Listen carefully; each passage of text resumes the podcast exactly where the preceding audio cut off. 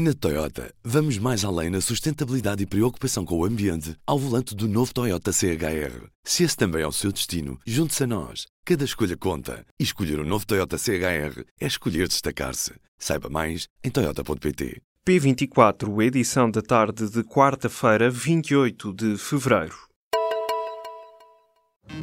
Apresentamos a nova gama de veículos híbridos plug-in. Uma tecnologia que veio para mudar o futuro.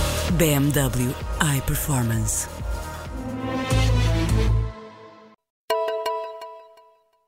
O PST garante que vai usar todos os instrumentos para investigar a ligação da Santa Casa ao Monte Pio. A posição foi transmitida pelo novo líder parlamentar social-democrata Fernando Negrão durante o debate quinzenal desta quarta-feira. Esta foi, de resto, a primeira vez que Negrão enfrentou Costa no Parlamento. O debate ficou marcado pelas críticas do PST aos partidos da esquerda sobre o negócio Santa Casa-Monte Pio. Na primeira intervenção como líder de bancada, Negrão prometeu lealdade institucional a Costa, que elogiou a posição do social-democrata. A Associação Mutualista Montepio Geral, dona do banco liderado por Tomás Correia, viu disparar o déficit em 2016 para cerca de 300 milhões de euros. O número representa um acréscimo de 200 milhões face ao exercício anterior. O Conselho Geral da Associação Mutualista vai reunir nesta terça-feira para aprovar o relatório de atividade. Segundo apurou o público, em cima da mesa deverá estar também o ajuste nas listas candidatas aos órgãos sociais da Caixa Económica Montepio Geral. Neste momento, as listas encontram-se bloqueadas no Banco de Portugal. O Instituto Nacional de Estatística confirmou nesta quarta-feira que a economia portuguesa cresceu 2,7% no ano passado. O número representa a maior taxa de crescimento em 17 anos, só há paralelo com o ano 2000, em que a economia portuguesa registrou um crescimento de 3,8%. A taxa de desemprego também desceu para o valor mais baixo dos últimos 14 anos. Em dezembro do ano passado, fixou-se nos 8%. António Costa diz que os bons resultados da economia e do desemprego não são obra do acaso, para o Primeiro-Ministro são fruto do trabalho das boas políticas do governo, um caminho que o chefe do Executivo quer continuar a seguir. Em declarações aos jornalistas durante uma visita à Bolsa de Turismo de Lisboa, Costa realçou a ideia que o país está agora a atravessar um período de estabilidade económica. O Primeiro-Ministro aproveitou ainda a ocasião para convidar os portugueses a visitar o centro do país, uma das zonas mais afetadas pelos incêndios do último verão. A Anacom exige às operadoras de telecomunicações que alterem as ofertas que violam as regras da neutralidade da rede e do roaming.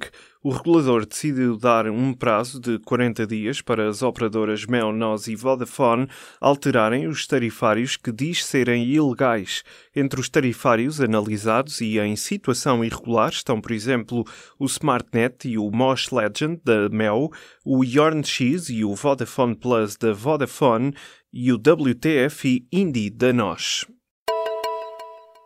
Portugal não tem medidas de emergência quando a qualidade do ar é má. Quem o diz é o ambientalista da Associação Zero, Francisco Ferreira. Os centros de Lisboa, Porto e Braga são as zonas do país onde a qualidade do ar é pior. Os limites dos valores de partículas e dióxido de azoto são ultrapassados várias vezes, segundo a Associação Zero. A Agência Europeia do Ambiente estima que em 2014 tenham morrido mais de 6.600 pessoas em Portugal por causa da poluição. O governo vai pagar 50 euros diários às equipas de bombeiros na época mais crítica dos fogos. Esta era uma das dez principais reivindicações da Liga dos Bombeiros Portugueses, sendo que o Executivo prepara-se para ceder na terça-feira, o ministro da Administração Interna, Eduardo Cabrita, esteve reunido ao fim da tarde com o presidente da Liga, Jaime Marta Soares, e o encontro terminou em clima de paz. As duas partes reconhecem que as negociações estão a avançar de forma positiva.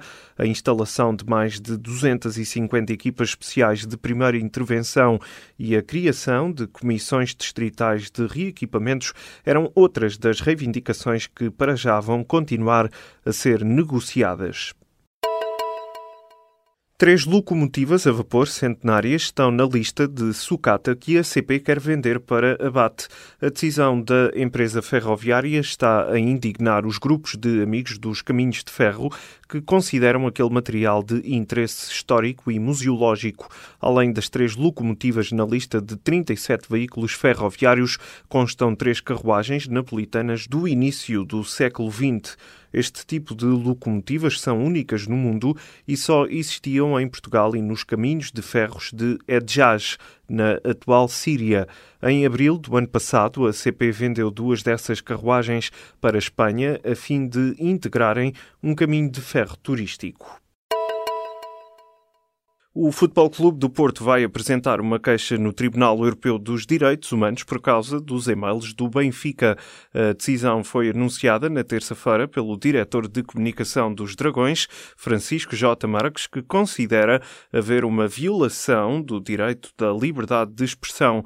Em causa está uma decisão de um coletivo de três juízes do Tribunal da Relação do Porto que, no momento em que decorre o inquérito do Ministério Público, proibiu o acesso e a divulgação de e-mails do Benfica, os dragões arriscam-se a ter de pagar 200 mil euros por cada e-mail divulgado com informação sigilosa dos encarnados. O Desportivo das Aves e o Caldas jogam nesta terça-feira a primeira mão das meias finais da Taça de Portugal. Pela primeira vez na história, o Caldas está nas meias finais da competição.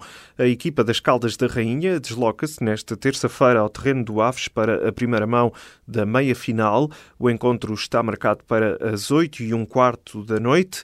No primeiro jogo das meias finais, o Futebol Clube do Porto bateu o Sporting por 1-0 no estádio do Dragão. Na Toyota, vamos mais além na sustentabilidade e preocupação com o ambiente ao volante do novo Toyota CHR. Se esse também é o seu destino, junte-se a nós. Cada escolha conta. E escolher o um novo Toyota CHR é escolher destacar-se. Saiba mais em Toyota.pt.